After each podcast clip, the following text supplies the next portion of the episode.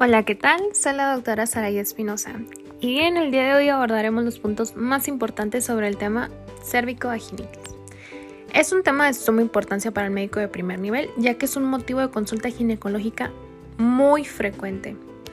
Como introducción debemos conocer qué es una cervicovaginitis, la cual, según la bibliografía, tanto de la guía de práctica clínica, el manual del doctor Prieto y el manual CTO, la definen como una infección pélvica común causada por levaduras, bacterias o tricomónidos y que, al cursar sin ser diagnosticada, puede ser el origen, junto con muchas infecciones de transmisión sexual, de la enfermedad pélvica inflamatoria. Varios factores son capaces de alterar la microflora protectora vaginal. Recordemos también que la vulvovaginitis es la inflamación de la mucosa vaginal y de la piel vulvar. Las molestias vulvovaginales son un motivo de consulta muy frecuente, más del 20%, por la elevada incidencia de infecciones ginecológicas en vagina y en vulva. El 75% de las mujeres experimentan un episodio de vulvovaginitis sintomática a lo largo de su vida. La microbiota vaginal. Aquí están los lactobacilos, que son los principales responsables del mantenimiento del ecosistema vaginal. Se considera que las alteraciones de la microbiota vaginal son el eje fundamental de la fisiopatología de las infecciones vaginales.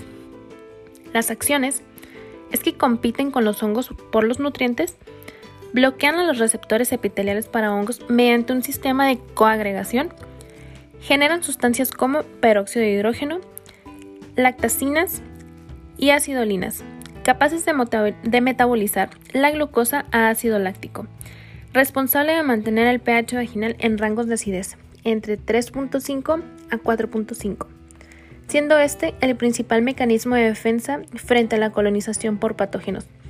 Recordemos mucho el pH vaginal normal, ya que este es un punto clave para saber qué patología tenemos. También potencian la respuesta inmunitaria, crucial en el aclaramiento de las vaginitis.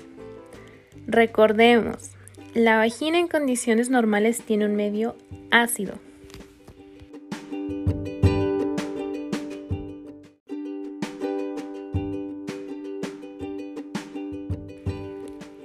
Diagnóstico diferencial.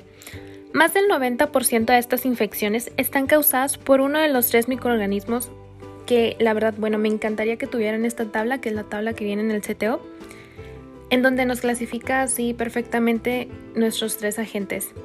Número uno está Cándida, está Gardnerella y está la tricomona. Y después nos maneja toda la clínica, entonces se va desglosando tanto la secreción vaginal, como está la presentación en vulva vagina, el pH vaginal, las aminas volátiles con KOH, la microscopía con suero salino y el tratamiento. Si acaso tienen por ahí la tabla del CTO, en verdad, chequenla. Y bueno, el 10% restante incluye vaginitis por cuerpos extraños, vaginitis atróficas, clamidias, gonococos, micoplasmas, herpes genital, parásitos como oxiurus en niñas, vaginitis alérgicas. Si existe ulceración vulvar, se debe pensar en sífilis, herpes, chancroide, linfogranuloma venéreo, granuloma inguinal, sobreinfección de condiloma, molluscum contagiosum, sarna, traumatismo, neoplasia, eritema multiforme o síndrome de Bessel.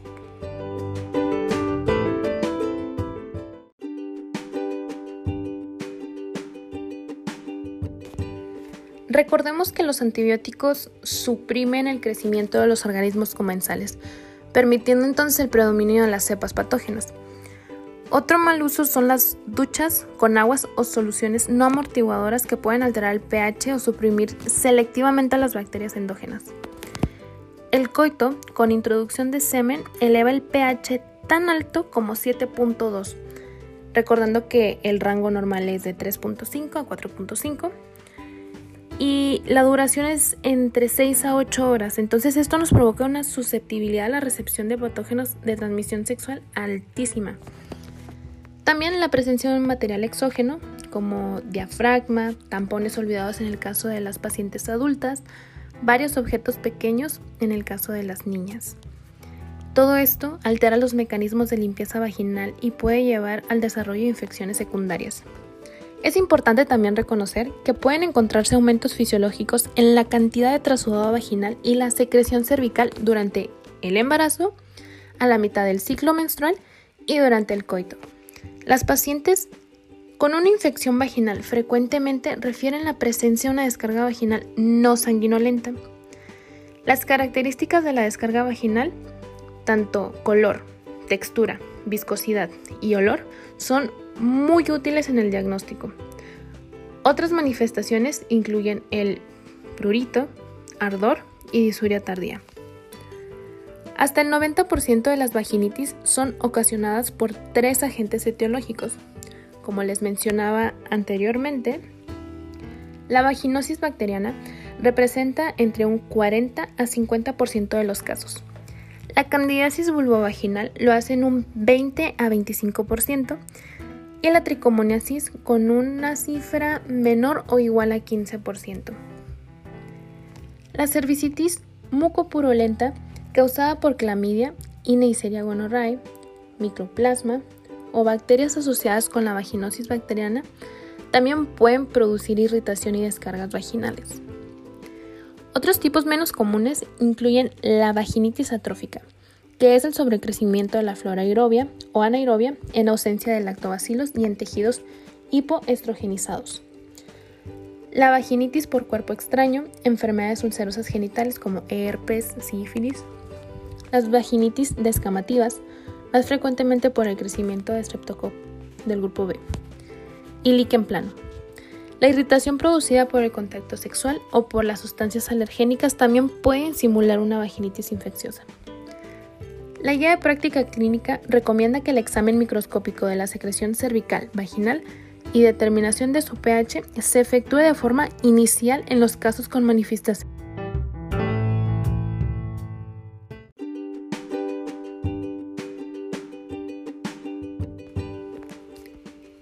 Se recomienda entonces que de forma inicial en los casos con manifestaciones de intensidad moderada a severa. También, la guía de práctica clínica establece que de contarse con el recurso, debe obtenerse un frotis de exudado vaginal bajo la tensión de Gram empleando los criterios de Hilson para el diagnóstico de vaginosis bacteriana, teniendo un grado 1 normal, un predominio de lactobacillus. En el grado 2 intermedio, una flora mixta con algunos lactobacilos presentes, además de morfotipos de Garnerella o Mibuluncus. Grado 3. Vaginosis bacteriana. Predominio de Garnerella o Mobiluncus con lactobacilos escasos o ausentes. Además indica que el estudio microscópico y el cultivo son las pruebas estándar para el diagnóstico de vaginitis candidiásica. Ante la sospecha de una candidiasis vaginal, lo que debemos pensar es qué recurrente debe obtenerse el frotis de la descarga vaginal y el cultivo.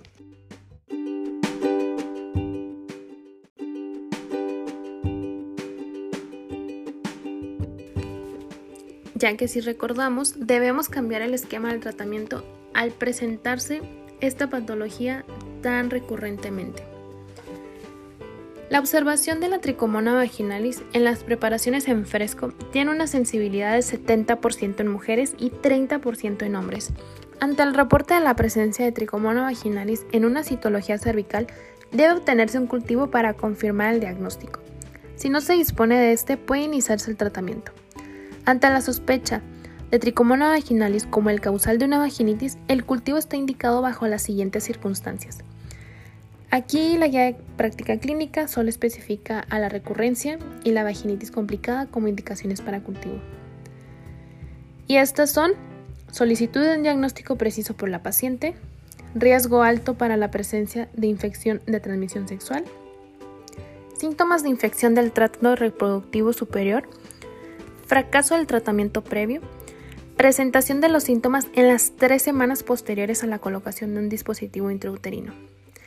La guía de práctica clínica recomienda que el abordaje diagnóstico de la tricomoniasis incluya la detección convencional en la citología con tinción de Papa Nicolau, microscopía, que tiene una sensibilidad del 60%, cultivo para tricomonas, pruebas de ácidos nucleicos y prueba rápida de antígenos. En el contexto de las enfermedades vaginales infecciosas mencionadas, los criterios de referencia al segundo nivel de atención son la infección por el virus de la inmunodeficiencia humana, VIH, fracaso terapéutico o candidiasis vulvovaginal con un agente etiológico distinto a Candida albicans. La vaginitis atrófica es la causa más común de irritación vaginal entre las pacientes climatéricas. El tratamiento de elección en este caso es la administración de estrógenos tópicos como cremas, supositorios o anillos vaginales, o de ser deseable, sistémicos, tales como tabletas orales, parches, aerosoles y geles transdérmicos.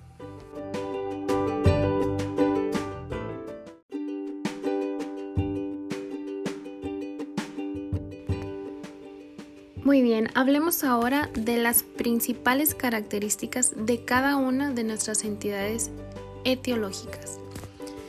Comenzaremos con el complejo de vaginosis bacteriana. Dentro de nuestros agentes patógenos encontramos a Gannerella vaginalis, Mycoplasma hominis, Ureaplasma urealicitum, Prevotella bacteroides y Mobiluncus, siendo la principal Garnerella. Nuestros factores de riesgo sería tener un compañero sexual nuevo, tabaquismo, dispositivo intrauterino, duchas vaginales frecuentes y sexo oral receptivo. En el caso del dispositivo intrauterino es bien importante que recordemos que el agente etiológico ahí principalmente es el actinomyces israelí. En nuestros síntomas, la paciente puede ser asintomática o puede presentar una leucorrea maloliente y abundante, un olor vaginal continuo o poscoital. El exudado vaginal va a ser color blanco o grisáceo, homogéneo y con un pH mayor a 4.5. El tracto genital, la vagina va a estar recubierta por el exudado. A la prueba con KOH al 10% va a ser positiva. A la microscopía encontraremos células clave o clue cells, leucocitos escasos, lactobacillus, y flora mixta abundante. Para el tratamiento, indicado en mujeres asintomáticas que serán intervenidas quirúrgicamente o en presencia de síntomas. Tenemos metronidazol de 400 a 500 miligramos vía oral cada 12 horas por 5 a 7 días. Este tratamiento es de elección según las guías de práctica clínica y la bibliografía extranjera. Tenemos también el metronidazol 2 gramos vía oral en dosis única, este es un esquema alternativo en las guías de práctica clínica. Y el metronidazol vaginal por 5 días. Otro tratamiento alternativo sería el tinidazol, 2 gramos vía oral cada 24 horas por 2 días. El tinidazol de 1 gramo vía oral cada 24 horas por 5 días. Clindamicina crema al 2%, 5 gramos intravaginal cada noche por 3 días. Es alternativo. Clindamicina, 300 miligramos vía oral cada 12 horas por 7 días, es alternativo.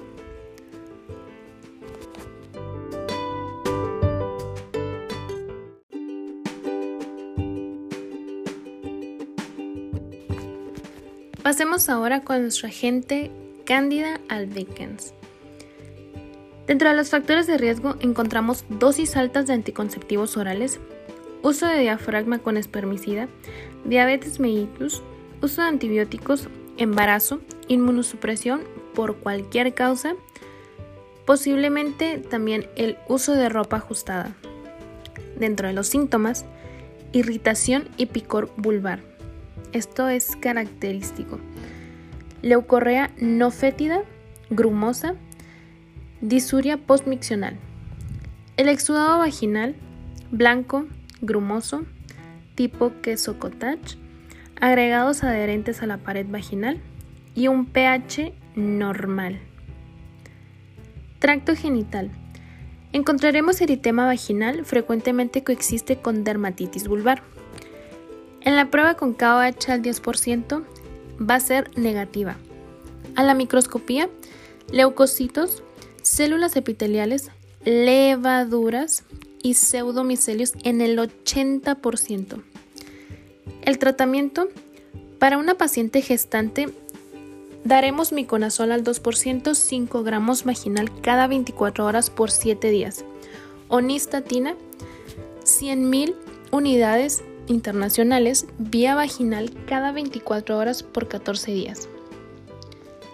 No gestante con factores de riesgo, como una paciente diabética o con una inmunodeficiencia o con recurrencia, daremos ketoconazol 100 miligramos cada 24 horas por 7 días o itraconazol 200 miligramos entre 200 a 400 miligramos cada 24 horas entre 15 a 30 días o podemos usar el fluconazol 150 miligramos cada 12 horas por 3 días.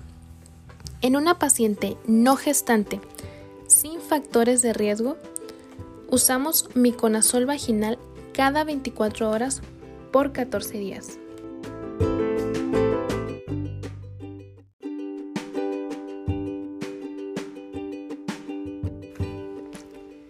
Tricomonas vaginales. Factores de riesgo. Múltiples parejas sexuales. Síntomas. Puede ser asintomática en un 50% y los varones suelen encontrarse sintomáticos. Habrá leucorrea profusa y maloliente, dispareunia, irritación vulvovaginal, disuria ocasional. Al exudado vaginal lo encontraremos amarillento, verdoso, homogéneo con aumento o disminución de la fluidez, espumoso, con un pH mayor a 4.5. El tracto genital estará con un eritema vaginal, petequias cervicales, colpitis en fresa y en un 2 a 3% de los casos. Una prueba en KOH al 10% frecuentemente positiva. A la microscopía, leucocitos, tricomona vaginalis en un 80-90% en las pacientes sintomáticas, sensibilidad de 60% de acuerdo con la guía de práctica clínica. Tratamiento. Aquí a fuerzas se incluye a la pareja sexual. Y el tratamiento se basa con metronidazol, 500 miligramos vía oral cada 12 horas por 7 días. Tratamiento de elección en la guía de práctica clínica. Otro esquema sería el metronidazol de 2 gramos vía oral en dosis única.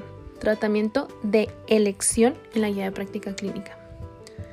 Tinidazol 2 gramos vía oral en dosis única. En los casos resistentes y es alternativo en la guía de práctica clínica. El metronidazol de 2 gramos vía oral cada 24 horas por 7 días en los casos resistentes. Secnidazol de 1 gramo vía oral cada 12 horas por un día, seguido por metronidazol, un óvulo vaginal cada 24 horas por 7 días.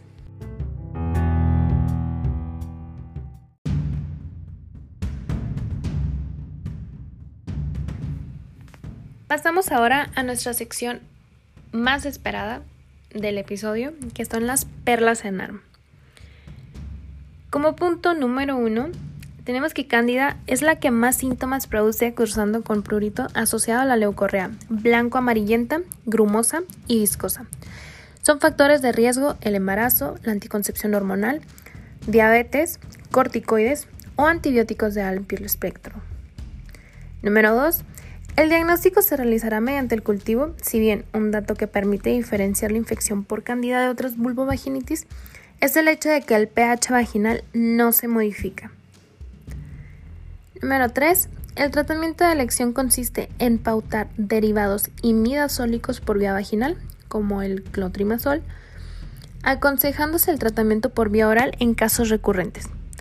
La pareja se trata si presenta síntomas. Si no presenta síntomas, la pareja no lleva un tratamiento. Número 4. La infección por Gardnerella produce un flujo maloliente, grisáceo, pero es poco habitual que produzca prurito. El diagnóstico de la vaginosis bacteriana se puede hacer mediante la prueba de las aminas, que será positiva, y por visualización de las clue cells Criterios de Amsel. Número 5. En el tratamiento se puede utilizar metronidazol tópico como fármaco de elección o clindamicina tópica. Es obligado al tratamiento de todas las gestantes por el riesgo de parto pretérmino. No es necesario el tratamiento de la pareja de forma rutinaria, aunque sí está recomendado en casos de recidiva. Solo de recidiva. Punto número 6. La infección por tricomoniasis suele ser asintomática. La leucorrea es maloliente y es espumosa.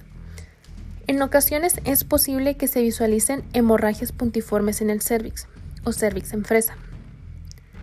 Número 7. El tratamiento de elección es metronidazol vía oral. Se trata de una ITS, por lo que es necesario el tratamiento de la pareja. Aquí sí es de ley. Punto número 8. Los gérmenes que producen con mayor frecuencia la enfermedad inflamatoria pélvica son clamidia y Neisseria gonorrhoeae. Punto número 9. Los anticonceptivos hormonales disminuyen la incidencia de enfermedad inflamatoria pélvica ya que las modificaciones que producen en el moco cervical dificultan el paso de las bacterias por vía ascendente. Punto número 10. Se debe sospechar de una enfermedad inflamatoria pélvica ante una mujer sexualmente activa que presenta dolor pélvico acompañado de fiebre, leucorrea. Y punto número 11. El diagnóstico es fundamentalmente clínico por la presencia de dolor abdominal bajo, fiebre y leucorrea. La laparoscopía se reserva para los casos en los que haya duda o en los que fracasa el tratamiento médico. Para su tratamiento es médico. Se utilizan diferentes pautas de antibioterapia. Una de las más empleadas es ceftriaxona intramuscular junto a doxiciclina vía oral. La cirugía se reserva fundamentalmente para casos de duda diagnóstica o falla de tratamiento médico después de 48 a 72 horas. En el caso de una paciente que la vamos a mandar a su casita, un caso ambulatorio, sería levofloxacino con doxiciclina o metronidazol.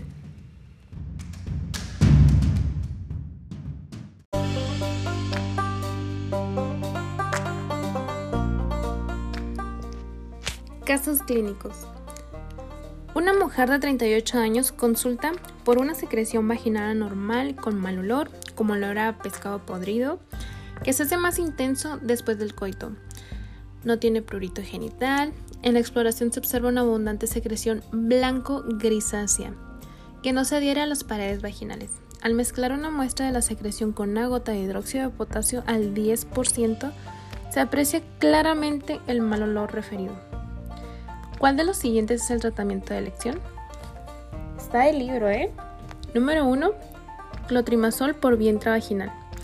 Número 2, doxiciclina por vía oral. Número 3, clindamicina por vía intravaginal. 4, fluconazol por vía oral. ¿Cuál sería la respuesta correcta? Excelente. Número 3, clindamicina por vía intravaginal. Ante una mujer de 20 años que acude por leucorrea vaginal abundante, blanquecina y maloliente, se debe sospechar una infección por número 1, gonococo, número 2, tricomonas, número 3, Garnerella vaginalis, número 4, Candida albicans. ¿Cuál sería la respuesta? Muy bien, compañeros.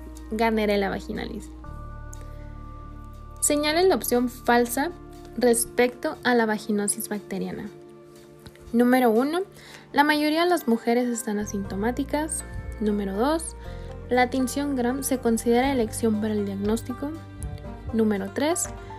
Es recomendable realizar controles post tratamiento y en caso de persistencia o recidiva emplear un tratamiento diferente al anterior. Número 4. La resistencia al tratamiento suele deberse a estructuras llamadas biofilm. ¿Cuál es la respuesta correcta? Perfecto. El número 3. Es recomendable realizar controles post-tratamiento y en caso de persistencia recidiva emplear un tratamiento diferente al anterior.